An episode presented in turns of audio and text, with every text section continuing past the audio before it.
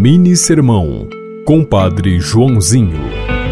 Chamamos Maria de Mãe de Deus, porque reconhecemos que no ventre da Virgem de Nazaré, o Divino se uniu definitivamente inseparavelmente à nossa humanidade.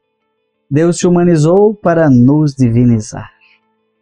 Deus desceu até nós para nos elevar a natureza humana e divina de Jesus Cristo não suporta qualquer tipo de separação nem confusão.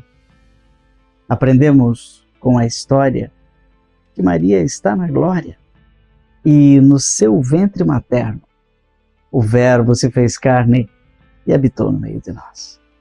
Inspirado em Lucas, capítulo 2, versículos 16 a 21.